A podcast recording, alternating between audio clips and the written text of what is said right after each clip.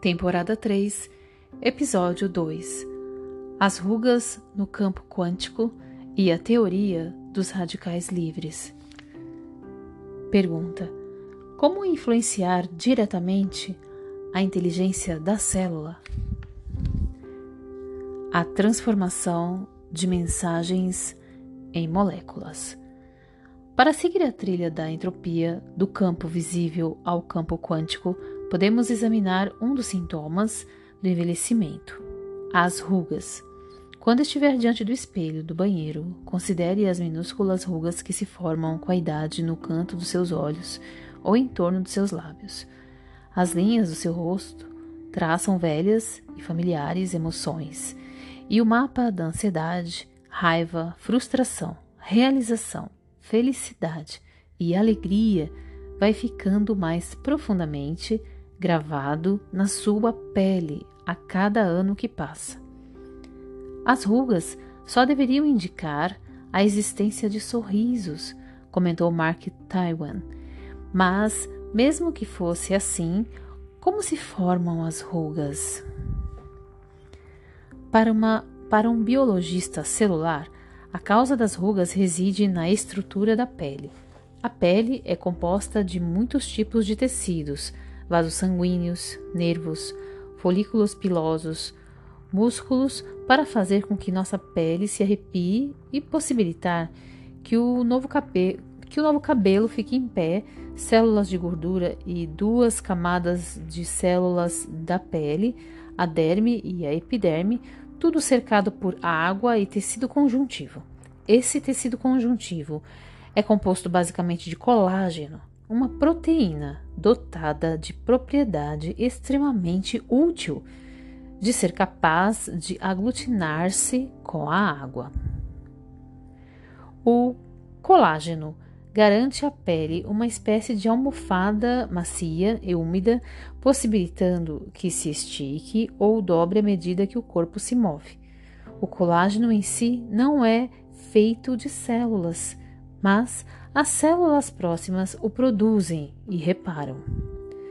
Assim sendo, o estado do tecido conjuntivo está sob a supervisão do DNA. Quando a pessoa envelhece, seu colágeno sofre mudanças, tornando-se mais rígido e seco. À medida que perde a elasticidade, o colágeno vai deixando de reagir bruscamente quando esticado ou dobrado. Começa a formar vincos e, uma vez que o vinco passe a ser permanente, uma ruga terá sido formada. A teoria dos radicais livres. Muitas influências físicas podem apressar o envelhecimento do colágeno. O fumo, a exposição excessiva ao sol, deficiência vitamínica, desnutrição, desidratação, baixa atividade da tireoide e predisposição genética, para citarmos apenas algumas. No entanto, não há uma divisão clara entre estas influências e os fatores psicológicos. Repetindo, não há uma divisão clara entre estas influências e os fatores psicológicos. Uma viúva que chora pelo marido pode ter sua pele desgastada e cheia de rugas muito depressa. A pele de um paciente de câncer submetido é, à quimioterapia pode envelhecer prematuramente, tanto pelos efeitos colaterais das drogas quanto pelo seu estado de absoluto desequilíbrio emocional. O que essas diversas influências têm em comum é o fato de poderem promover um tipo específico de erro na estrutura molecular do colágeno. As moléculas separadas do colágeno se unem umas às outras através de um processo chamado ligação cruzada, uma reação química que prende permanentemente os átomos da camada mais externa do colágeno. A causa dessa ligação cruzada reside na tendência destrutiva dos radicais livres, ou seja, átomos de oxigênio altamente instáveis que se unem indiscriminadamente a muitas moléculas vitais do corpo, inclusive o DNA. Em meados dos anos de 1950, o Dr. Dehan Herman, da Universidade de Nebraska, foi o primeiro pesquisador a lançar a teoria de que os radicais livres são uma causa importante, se não a mais importante, do envelhecimento no nível celular.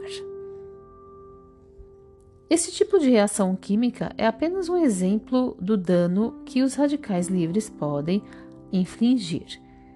Eles também podem separar moléculas próximas, partir pedaços de moléculas, mutilar informações em várias partes da célula, entupir membranas celulares, promover mutações cancerígenas, cancerígenas e prejudicar o funcionamento da mitocôndria, a fábrica de energia existente dentro de cada célula.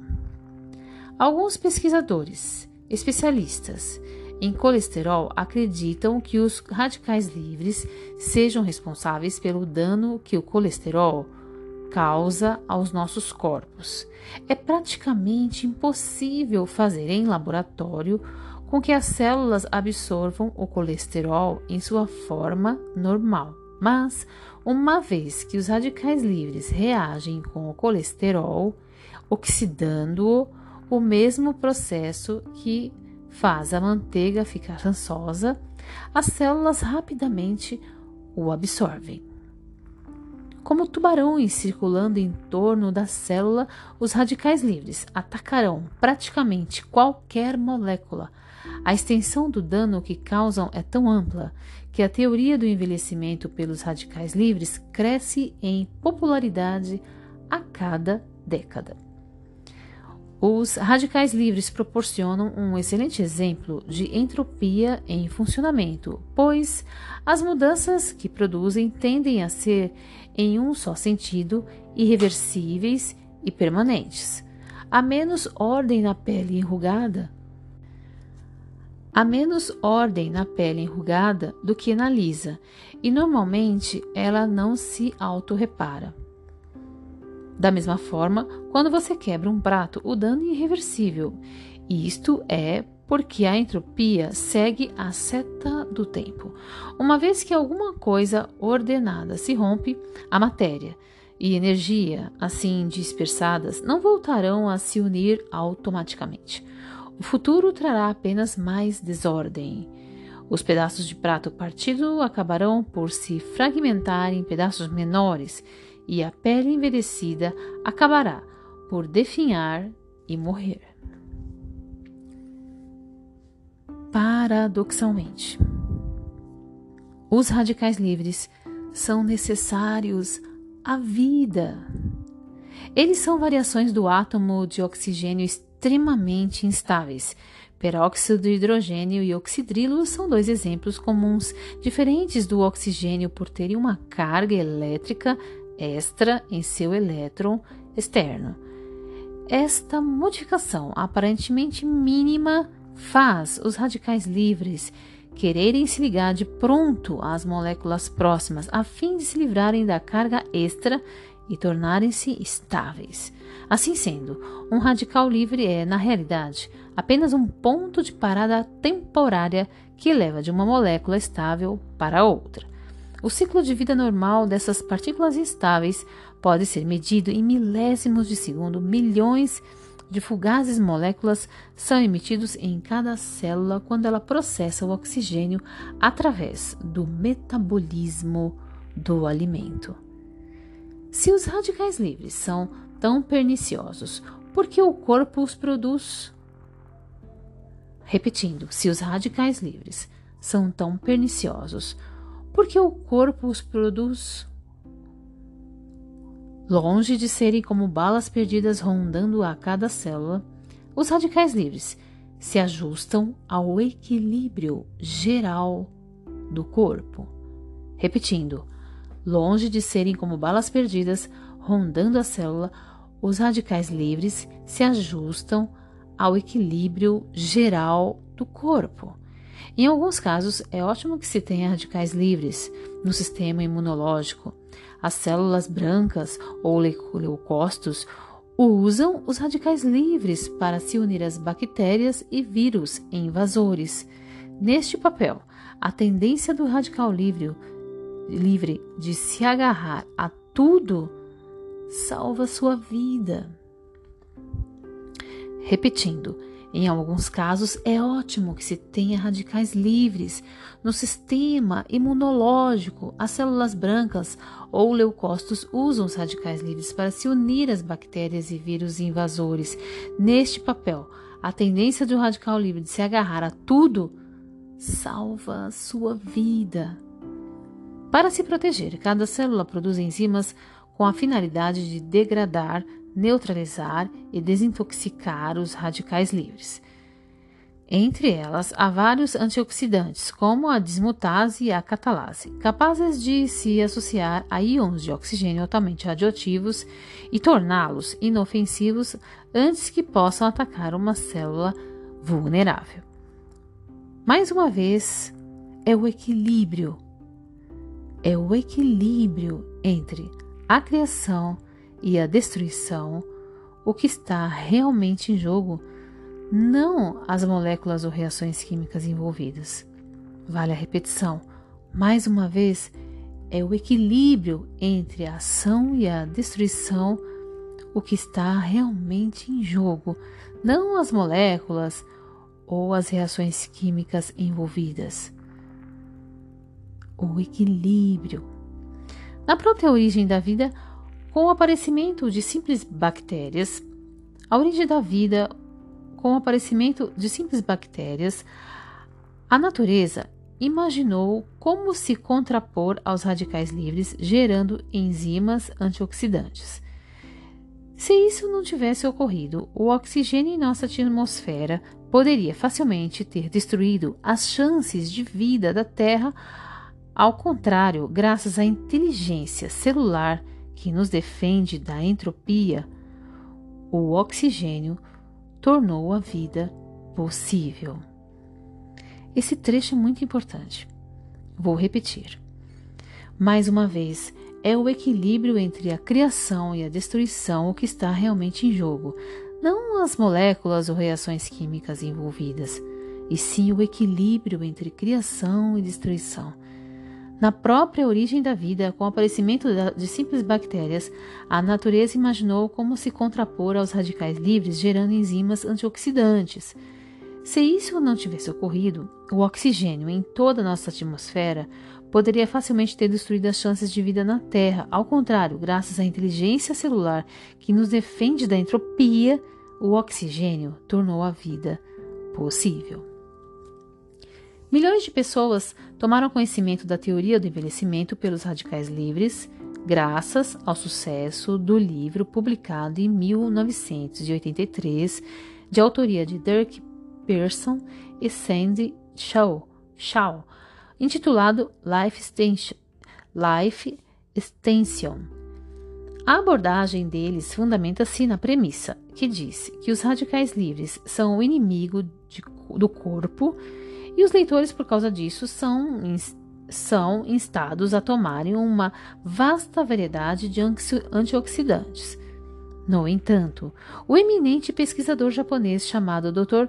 Yuki Niwa, ele próprio ardoroso defensor da teoria dos radicais livres, demonstrou em laboratório que ministrar antioxidantes a uma cultura de células não resulta em grande redução da produção de radicais livres. Seria ainda menos efetivo que a pessoa engolisse esses antioxidantes. Muitos deles seriam anulados pelos sulcos digestivos bo na boca, estômago e intestinos, muito tempo antes de chegar às células que estavam destinados a proteger. Mesmo assim, os partidários do livro Life Extension se enchem com todo tipo de antioxidantes na forma de vitaminas, suplementos alimentares e remédios prescritos pelos, pelos seus médicos. Entre as preferidas estão as vitaminas C e E, duas substâncias que o Dr. Niwa descobriu serem particularmente ineficazes quando aplicadas nas células em seu tubo de ensaio.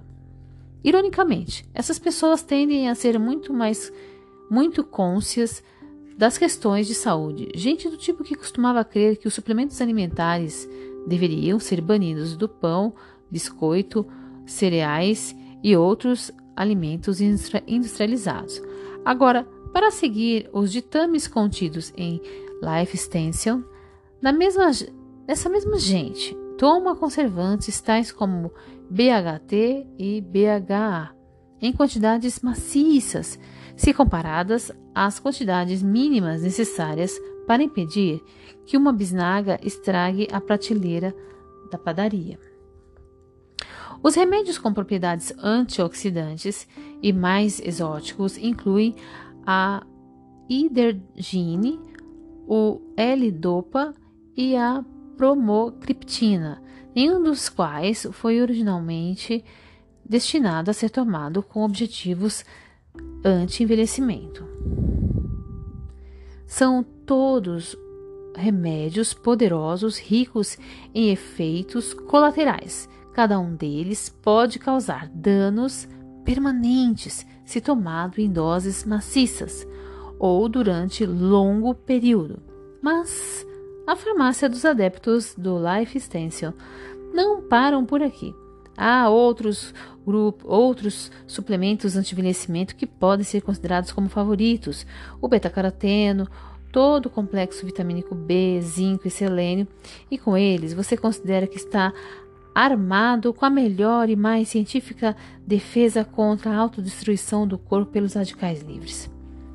Mas, antes de mais nada, por que deveríamos acreditar que nosso corpo é autodestrutivo? Repetindo, mas antes de mais nada, por que deveríamos acreditar que nosso corpo é autodestrutivo? Toda essa questão de estender a duração da vida, a meu ver, está equivocada. O dano causado pelos radicais livres é consequência e não causa. Assim como a bala disparada por uma pistola não pode ser responsabilizada por puxar o gatilho. Em seu estado normal, o corpo controla normalmente os radicais livres. Seu corpo não está lutando às cegas pela vida contra maus elementos químicos. Esta ideia é por demais simplista. Se você pudesse ver uma célula enquanto ela produz miríades de radicais livres e miríades de antioxidantes ao mesmo tempo, você veria as duas coisas flutuando no mesmo elemento. Não como canhões soltos num convés, mas acompanhadas de perto e controladas pela inteligência suprema do DNA são conservados em equilíbrio e usados quando necessário. A principal razão pela qual os radicais livres exercem tão fortemente atração sobre os cientistas é porque são coisas. Eles atendem à necessidade que temos de objetos físicos que podem ser pes é, pesados, medidos e etiquetados. Não há como negar que o dano causado pelos radicais livres ocorre e suspeita-se que seja vinculado ao envelhecimento, juntamente com o câncer e as doenças cardíacas, as duas principais causas de morte. Entretanto, não foi demonstrado que as pessoas mais velhas tenham, obrigatoriamente, níveis mais altos de radicais livres em suas células ou níveis mais baixos de antioxidantes. O que eu gostaria de sugerir é que o dano causado pelos radicais livres não passa de um jogo de desequilíbrio que pode ocorrer no nível da inteligência celular. Quando a balança se inclina de modo a favorecer a entropia.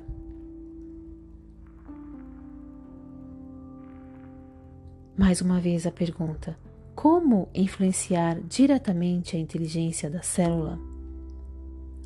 Se a inteligência do organismo estiver funcionando a toda força, a desordem e o caos não atacam a célula, Repetindo, se a inteligência do organismo estiver funcionando a toda força, a desordem e o caos não atacam a célula. O princípio básico da extensão da vida, impedir o dano causado pelos radicais livres antes que ocorra, é sensato. Para fazer isso, contudo, precisamos compreender como influenciar diretamente a inteligência da célula. Como influenciar diretamente a inteligência da célula? Exercícios físicos, trabalhando contra a entropia. Um dos modos mais simples de evitar a entropia é dar ao corpo algo que fazer. Em física, enfrenta-se a entropia com o trabalho, que é definido com a aplicação morteira de energia. Sem trabalho, a energia simplesmente se dissipa.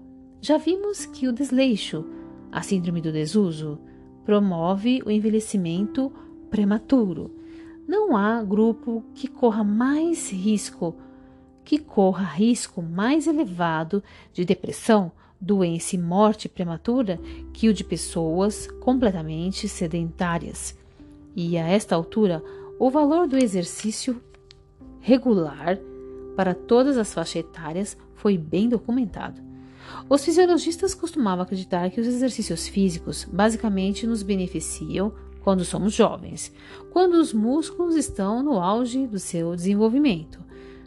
No entanto, pesquisas realizadas com idosos demonstraram conclusivamente que quem começa a se exercitar em qualquer idade inclusive aos 100 anos, apresenta o mesmo aumento de força, resistência e massa muscular. Repetindo, Pesquisas realizadas com idosos demonstraram conclusivamente que quem começa a se exercitar em qualquer idade, inclusive aos 100 anos, apresenta o mesmo aumento de força, resistência e massa muscular. Isso é verdade tanto para homens quanto para mulheres. O passado, a maioria, no passado, a maioria das pesquisas sobre exercícios era realizada com, com homens, mas agora está comprovado que as mulheres precisam ser tão ativas quanto os homens em qualquer idade. Uma vantagem especial do exercício é que ele pode reverter ter os efeitos anteriores da entropia. Vale a repetição. Uma vantagem especial do exercício é que ele pode reverter os efeitos anteriores da entropia. Pesquisadores da Tufts University, onde o governo federal patrocina um importante centro de estudos do envelhecimento, demonstraram que os sintomas principais do envelhecimento biológico podem ser melhorados através do aumento da atividade. O efeito é intensificado com ênfase secundária numa dieta melhorada. Dois cientistas da Tufts, William Evans e Brian Rosenberg, descreveram essas descobertas em seu livro Biomakers o título refere-se aos 10 itens que marcam a idade e que agora são considerados reversíveis. Vale muito a repetição. Dois cientistas da Tufts, William Evans, Evans e Brian Rosenberg, descreveram essas descobertas em seu livro Biomakers o título refere-se aos 10 itens que marcam a idade e que agora são considerados reversíveis. São eles: 1. Um, massa corporal, músculos, massa corporal magra. 2. Força. 3. Taxa do metabolismo basal. 4. Gordura do corpo. 5. Capacidade aeróbica. 6. Pressão arterial. 7. Tolerância do sangue ao açúcar. 8. Proporção colesterol barra HDL. 9. Densidade óssea. 10. Regulagem da temperatura do corpo. Repetindo, os 10 itens que marcam a idade e que agora são considerados reversíveis. Vale a repetição. Quais são considerados reversíveis? É incrível! 1. Um, massa corporal. 2. Força. 3. Taxa do metabolismo basal. 4. Gordura do corpo. 5. Capacidade aeróbica. Capacidade aeróbica. 6. Pressão arterial. 7. Tolerância do açúcar, do sangue ao açúcar. 8. Proporção colesterol barra HDL. 9. Densidade óssea. Densidade óssea. 10. Regulagem da temperatura do corpo. E a resposta para a pergunta como influenciar diretamente a inteligência da célula continua.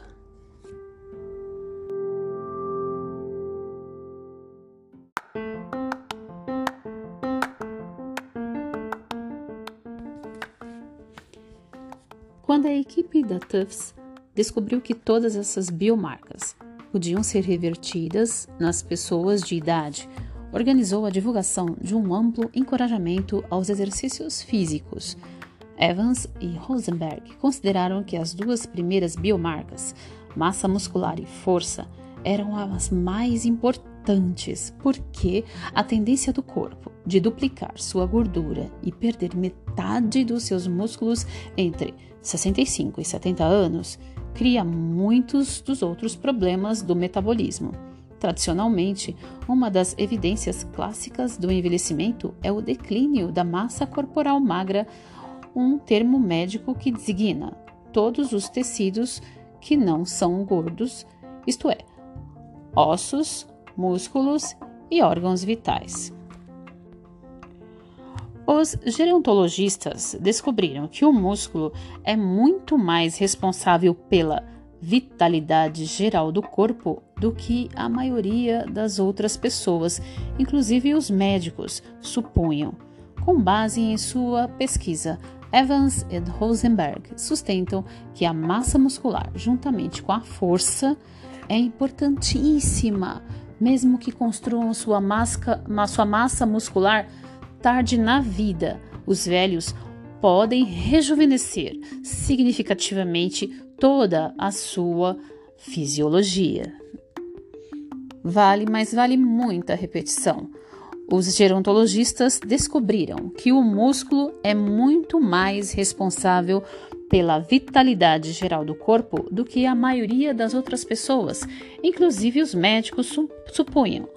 Com base em sua pesquisa, Evans e Rosenberg sustentam que a massa muscular, juntamente com a força, é importantíssima, mesmo que construam sua massa muscular tarde na vida. Os velhos podem rejuvenescer significativamente toda a sua fisiologia. Uma vez que a taxa pela qual você perde a massa corporal magra acelera após aos 45 anos, a equipe da Tufts concentra seus programas de exercícios completos em grupos compostos por indivíduos com mais de 45 anos, revertendo assim a nossa programação social, que diz que a atividade física vigorosa pertence aos jovens. Tudo. Antigamente, um declínio da força muscular era considerado inevitável com a idade. Os feixes de músculos são conectados ao sistema nervoso central através de nervos motores. Juntos, nervos e músculos compõem unidades motoras, e ao examinarem cortes transversais do tecido muscular, os fisiologistas descobriram que as unidades motoras se perdem com a idade. O grupo da Tufts provou conclusivamente que esta tendência pode ser revertida. Vale, mas vale muito, muito a repetição. O grupo da Tufts provou conclusivamente que esta tendência pode ser revertida. Doze homens de idades entre 60 e 72, anos foram postos em sessões de trabalho com pesos regularmente supervisionadas, três vezes por semana, durante três meses. Foi pedido que trabalhassem com 80% de sua repetição máxima, o peso mais pesado que podiam levantar numa tentativa. Ao cabo da experiência, a força dos homens tinha aumentado drasticamente, o tamanho de seus quadríceps mais que dobrara e seus tendões dos jarretes mais que triplicaram. Ao final do programa, esses homens eram capazes de levantar caixas mais pesadas que rapazes de 25 anos que trabalhavam no laboratório não eram capazes. Um programa mais brando destinado a indivíduos acima de 95 anos mostrou-se igualmente bem sucedido. Repetindo, um programa mais brando destinado a indivíduos acima de 95 anos mostrou-se igualmente bem sucedido. Quero dizer com isso que a ideia que temos sobre ir com calma quando envelhecemos precisa ser reexaminada. O mesmo regime de exercício que constrói o mesmo regime de exercícios que constrói músculos tem efeito holístico, ajudando a corrigir as outras biomarcas. A pressão arterial e a tolerância ao açúcar melhoraram, o declínio metabólico típico da velhice foi revertido e a capacidade do corpo de regular sua temperatura interna foi estabilizada.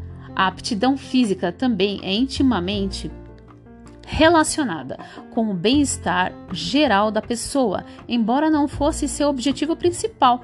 A equipe de pesquisadores descobriu que todos os que se submeteram ao programa de exercícios se sentiram mais jovens e muito melhor consigo mesmos do que há muitos anos. Quanto exercício é necessário para se obter tais benefícios? No laboratório, o tipo de atividade variou muito, dependendo do que estava sendo estudado. Bastaram uns 20 minutos de caminhada, três vezes por semana, para melhorar a proporção colesterol/HDL. Mas, para ser mais eficaz, o exercício tem que ser sob medida para o indivíduo, levando-se em conta peso, idade e capacidade física.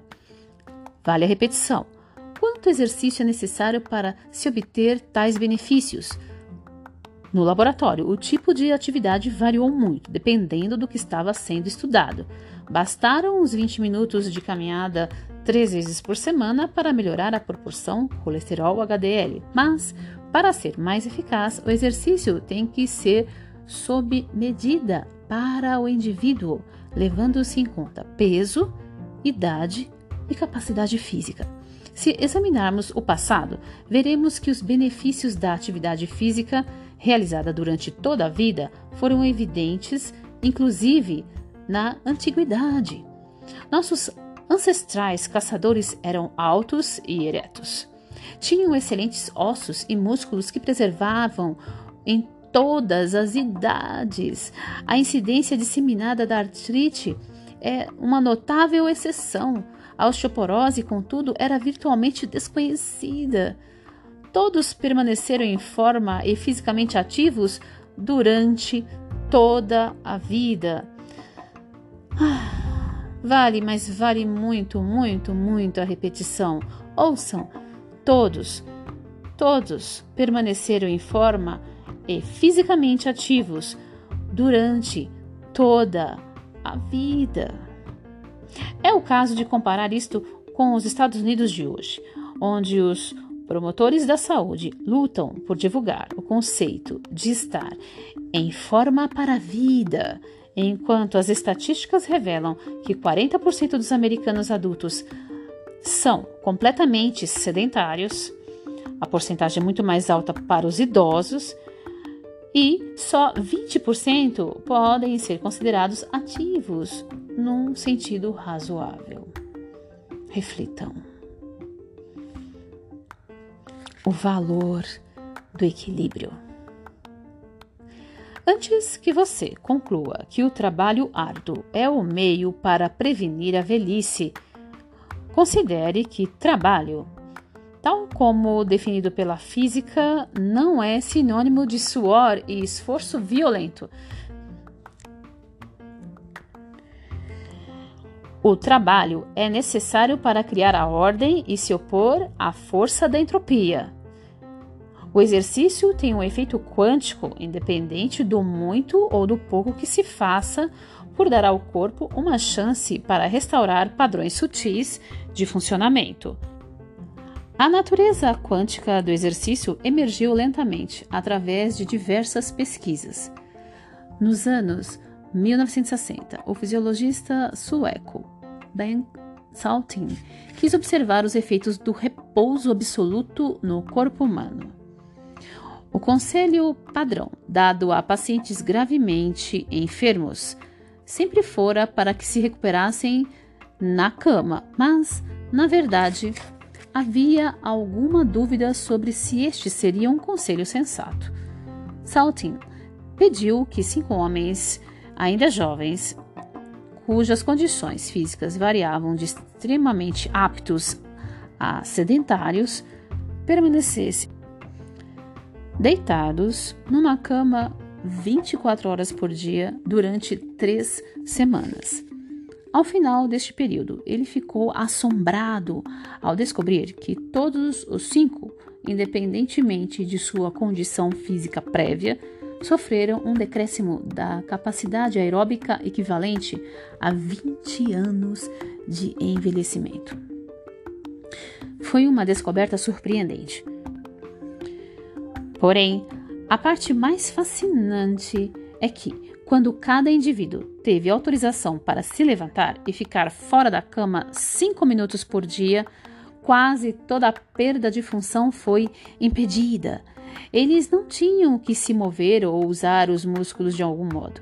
A simples exposição a uma força quântica, a gravidade, permitiu que seus corpos continuassem normais. Em um estudo feito mais tarde nos Estados Unidos, atletas corredoras foram testadas para ver se o exercício físico pesado ajudava a prevenir a osteoporose. A melhor proteção contra a doença, segundo alguns especialistas, não é dar um suplemento de cálcio ou repor o estrogênio, mas sim construir uma boa densidade óssea ainda na juventude. Como os ossos ficam mais fortes à medida que tenham de suportar mais peso, as corridas de longa distância deveriam causar um considerável aumento de densidade óssea, óssea nas pernas.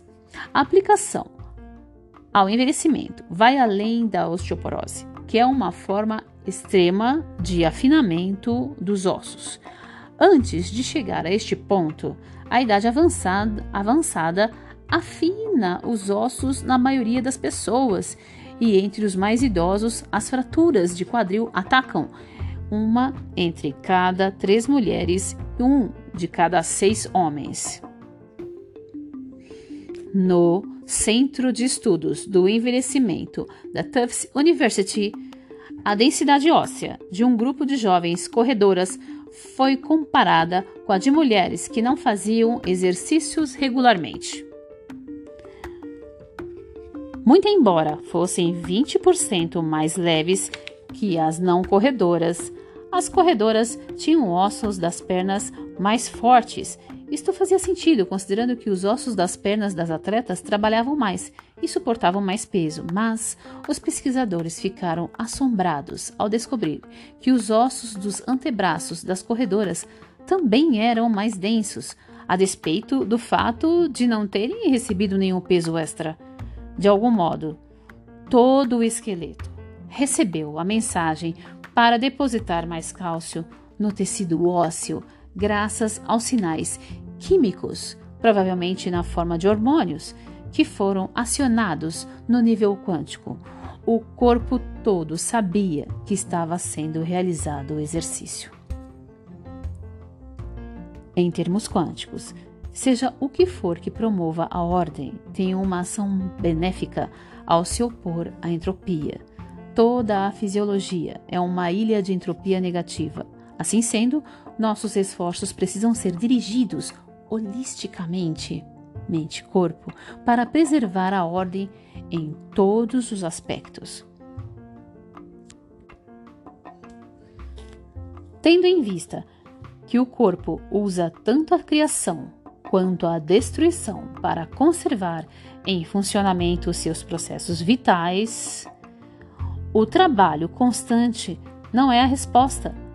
O exercício tem que ser equilibrado pelo descanso, porque há extensa destruição do músculo durante o exercício e o músculo precisa ser restaurado em períodos de descanso.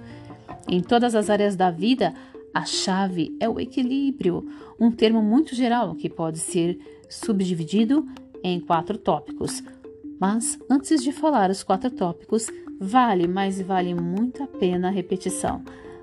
Tendo em vista que o corpo usa tanto a criação quanto a destruição para conservar em funcionamento seus processos vitais, o trabalho constante não é a resposta. O exercício tem que ser equilibrado pelo descanso, porque a extensa destruição do músculo durante o exercício e o músculo precisa ser restaurado em períodos de descanso. Em todas as áreas da vida, a chave é o equilíbrio. Um termo muito geral que pode ser subdividido em quatro tópicos. 1. Um, moderação. 2. Regularidade. 3. Repouso. 4. Atividade. Mais uma vez, o equilíbrio pode ser subdividido em quatro tópicos. Vale a pena anotar. 1. Um, moderação. 2. Regularidade. 3. Repouso. 4. Atividade. Moderação quer dizer não ir a extremos. Regularidade significa seguir uma rotina consistente. Repouso quer dizer repouso. Atividade é atividade. Essas quatro coisas parecem simples, mas sendo a única espécie dotada de autoconhecimento. Só os seres humanos têm controle consciente sobre elas. Novamente, sendo a única espécie dotada de autoconhecimento, só os seres humanos têm controle consciente sobre elas. O ciclo do repouso e atividade nos animais inferiores é ditado pelo instinto, que os seres humanos têm a liberdade de ignorar. Se deixarmos de lado o que manda o instinto para seguir na direção errada, na verdade estaremos acelerando a entropia. Isto torna-se aparente aos piores aspectos da vida moderna, que paradoxalmente mistura o maior conforto da criatura com uma desordem crescente.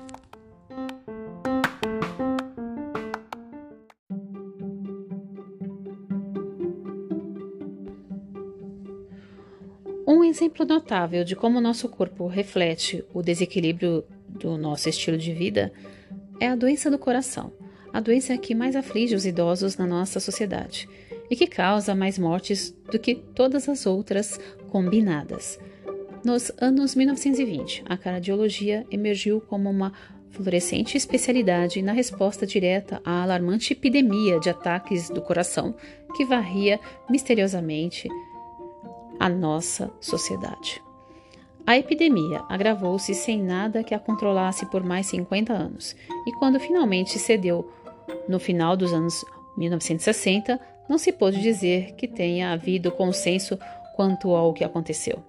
Até hoje ainda nos perguntamos por que os americanos, ultrapassados apenas pelos finlandeses, sofrem mais ataques coronarianos do que qualquer outro povo do mundo.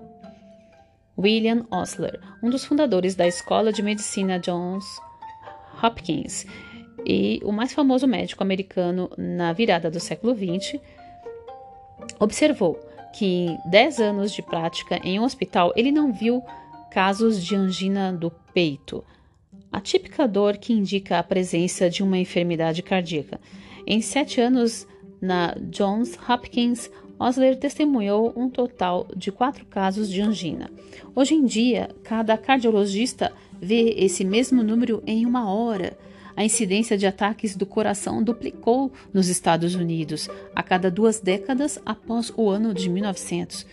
O Dr. Paul Dudley White, o mais eminente cardiologista da geração que se seguiu a de Osler, acreditava que a epidemia se devesse basicamente a duas mudanças que tiveram lugar nos Estados Unidos durante o século XX: a enorme aceleração do ritmo de vida e um enriquecimento geral da dieta. Repetindo, a enorme aceleração do ritmo de vida e um enriquecimento geral da dieta. Enriquecimento, entre aspas, significa basicamente mais gordura. Dos anos de 1920 para cá, alimentos como manteiga, cremes e carne de vaca tornaram-se disponíveis não só para os ricos, como para todos. O ritmo acelerado de vida deveu-se ao uso crescente do automóvel, que acelerou em muito o tempo em que as pessoas atingiam seus destinos, acrescentando assim outro ímpeto à doença de estar com pressa. Sem dúvida que estas duas grandes mudanças ajustaram-se ao desejo generalizado por uma vida melhor. Um imigrante irlandês que pudesse pôr um bife na mesa em lugar do repolho com batatas pensava que estava melhorando o destino de sua família. Substituir o cavalo e a carroça por um Ford, Ford Bigode era um objetivo compartilhado por todos. O consumo maior de carne vermelha, os outros alimentos ricos em gorduras saturadas como leite, queijo, sorvete, ovos, foi decididamente desequilibrado, localizando-se a incidência de ataques do coração, arteriosclerose, câncer de mama e câncer do colo do, no, do colo no mundo, vê-se que certos países tendem a cair para uma posição de incidência mínima em quase todas essas doenças. Japão, Taiwan, Tailândia, El Salvador, Sri Lanka, enquanto outros sobem para o topo, Estados Unidos, Canadá, Austrália, Alemanha. Agora, se você fizer um gráfico onde apareçam os países de acordo com o seu consumo de leite, carne vermelha, ovos e queijo, ocorrerá a mesma distribuição. Os países com números baixos na estatística dessas doenças são os mesmos onde há pouco consumo de alimentos ricos em gordura, enquanto as sociedades com dietas muito ricas apresentavam apresentam taxas catastróficas de ataques do coração, endurecimento das artérias e câncer. Adquirir um estado cardiovascular satisfatório também é muito difícil nesta nossa sociedade preguiçosa, onde prazeres como o rádio, a televisão e o cinema são mais atraentes, pelo menos, pelo menos superficialmente, do que o exercício. Para começo de conversa, o exercício é artificial. Até o século XX, as pessoas eram intensamente ativas, quer gostassem ou não. Antes da sociedade tornar-se mecanizada, o conceito de exercício, exclusivamente pelo seu valor como exercício, era praticamente desconhecido, já que a vida do dia a dia implicava uma enorme quantidade de atividade física. Orientar a mulher de um fazendeiro para que fizesse exercícios aeróbicos seria ridículo. Por volta do ano de 1900, o trabalho humano entrava com 80% do total de calorias gastas para cuidar da terra, a despeito dos fatores a, despeito do fato de os tratores e as máquinas de ceifar e debulhar já fossem largamente usados. Hoje, quando quase toda a agricultura é mecanizada, o trabalho humano responde por apenas 1% do total de calorias gastas. Para voltar a ter a atividade normal de que o corpo precisa, todos nós temos que conscientemente nos opor à tendência no sentido de desfrutar de uma ociosidade física cada vez maior.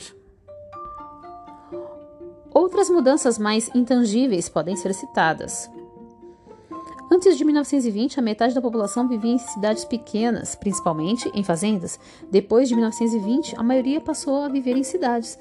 A migração para essas áreas urbanas continua, embora haja alguma desculpa, embora haja alguma indicação de reversão desse quadro, com o movimento das famílias de classe média e alta de volta às áreas rurais. Elas não estão voltando para trabalhar em fazendas, contudo, e sim em busca de ar mais puro e menos barulho para, é, que nas cidades. A vida das pessoas não é mais regulada pelo nascer e pelo pôr do sol. Nós nos levantamos e deitamos quando bem entendemos. Trabalhamos em escritórios sem contato com o ar livre. Se quisermos, podemos trabalhar a noite toda, mas importante, mais importante, não trabalhamos para nós mesmos. Quase sempre estamos vinculados a objetivos de alguma outra pessoa. As grandes empresas estipulam horários e prazos, designam tarefas e conservam o processo decisório nas mãos de uns poucos privilegiados. O fato de a vida moderna tender a ser tão desequilibrada em desafio às necessidades inatas do organismo não é uma questão perdida sob um ponto de vista fisiológico. O corpo envia mensagens inequívocas quando suas necessidades não estão sendo atendidas. O estômago diz que não está cheio, os músculos tremem quando forçamos a, além do seu limite. As pessoas que são atentas aos instintos dos corpos, que tentam fluir com naturalidade ao longo de suas atividades diárias, ao invés de forçar a barra e correr, têm uma chance melhor para estabelecer um ritmo natural a despeito das poucas exigências físicas da vida moderna. O benefício global de um estilo de vida equilibrado emergenci, emergencio, perdão, repetindo, o benefício global de um estilo de vida equilibrado emergiu em 1965, quando uma equipe de pesquisadores da Southern Califórnia, sob a chefia da, de Nadia Belloc e Les, Lester Breslau, agora reitor da, de saúde pública na UCLA, decidiu acompanhar os padrões de envelhecimento dos habitantes do condado de Alameda. Um questionário a respeito dos estilos de vida com 23 páginas foi entregue a quase 7 mil pessoas. A intenção era dispor de informações detalhadas sobre seu estado de saúde e estilo de vida. Após cinco anos e meio, 371 pessoas tinham morrido Reexaminando a resposta dada aos questionários, os pesquisadores descobriram que a característica mais importante que distinguia aqueles que tinham sobrevivido não era sua renda pessoal, condição física ou herança genética, mas sim alguns hábitos de vida extremamente simples. 1. Um, dormir 7 ou 8 horas por noite. 2. Fazer uma refeição matinal quase todos os dias. 3 não comer entre as refeições. 4. Peso normal, isto é, não mais que 5% abaixo e não mais que 10 a 20% em excesso. O número mais baixo para as mulheres, o mais alto para os homens. 5. Atividade física regular, ou seja, engajar-se com frequência em esportes ativos, longas caminhadas, jardinagem ou outro exercício. 6. Bebida moderada, ou seja, não tomar mais de dois drinks por dia. 7. Nunca fumar. Trata-se de uma lista muito concisa de hábitos equilibrados, do tipo é, que as crianças aprendem no colo das mães, mas, mesmo assim, as conclusões são dramáticas. Analisando as estatísticas, Belloc descobriu que um homem de 45 anos que observasse de 0 a 3 hábitos saudáveis, podia esperar viver mais uma média de 21,6 anos, enquanto os que seguissem seis ou sete bons hábitos podiam esperar viver mais de 33 anos. Em outras palavras, fazer algo simples como ingerir um desjejum pela como ingerir um desjejum pela manhã não importa que tipo de desjejum. E dormir o bastante acrescenta mais 11 anos à vida de um homem por comparação. Ter os pais e os avós de ambos os lados vivos até os 80 anos aumenta a expectativa de vida apenas em cerca de 3 anos. Os resultados cumulativos não foram tão dramáticos para as mulheres, mas o mesmo padrão foi observado em todas as faixas de idade. Uma mulher de 45 anos que seguia pelo menos seis bons hábitos podia esperar viver 7,2 anos mais que outra que seguisse menos de 4, número que aumentava até 7,8 para a faixa dos 55. Por mais impressionante que sejam essas estatísticas, quando se passa a olhar para a saúde geral, em vez de apenas focalizar a sobrevivência, os números ficam ainda mais impressionantes. Uma pessoa no final da meia-idade dos 55 aos 64 anos, que seguia todos os sete hábitos bons, era tão saudável quanto jovens adultos de 25 a 34 anos que seguiam apenas um ou dois.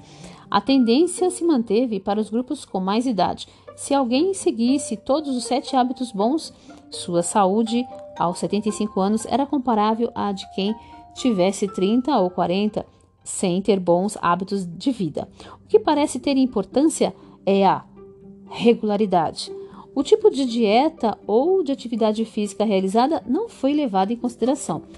Por comparação, estudiosos similares também realizados pela Southern California mostraram que as pessoas com mais de 65 anos que tomam grandes dosagens de vitaminas e seguem dietas alimentares rígidas não ganham nenhuma vantagem significativa na sua expectativa de vida.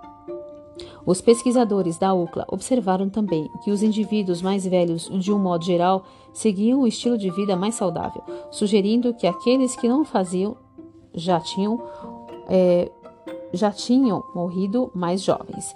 Isso corrobora a estimativa da Organização Mundial de Saúde de que dois terços das doenças sofridas na velhice são evitáveis. No topo da lista para aqueles que morreram mais cedo neste estudo estavam a vida sedentária e o fumo. De um modo geral, o estudo demonstrou que as pessoas que cultivavam bons hábitos na vida poderiam esperar desfrutar uma vantagem de 30 anos sobre as que têm maus hábitos.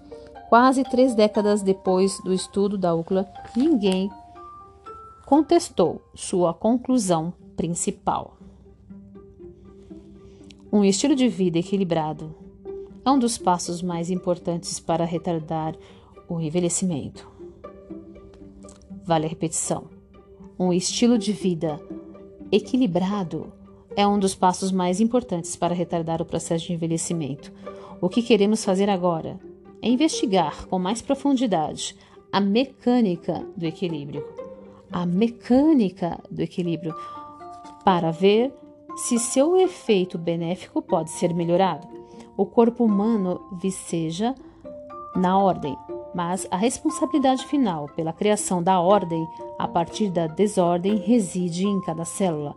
O segredo de manter a destruição ao largo é revelado apenas ao nível invisível, onde a inteligência está constantemente preservando o equilíbrio da vida. Perguntando mais uma vez como influenciar diretamente a inteligência da célula? O equilíbrio. Dar ao corpo algo que fazer, repouso e estilo de vida. Namastê.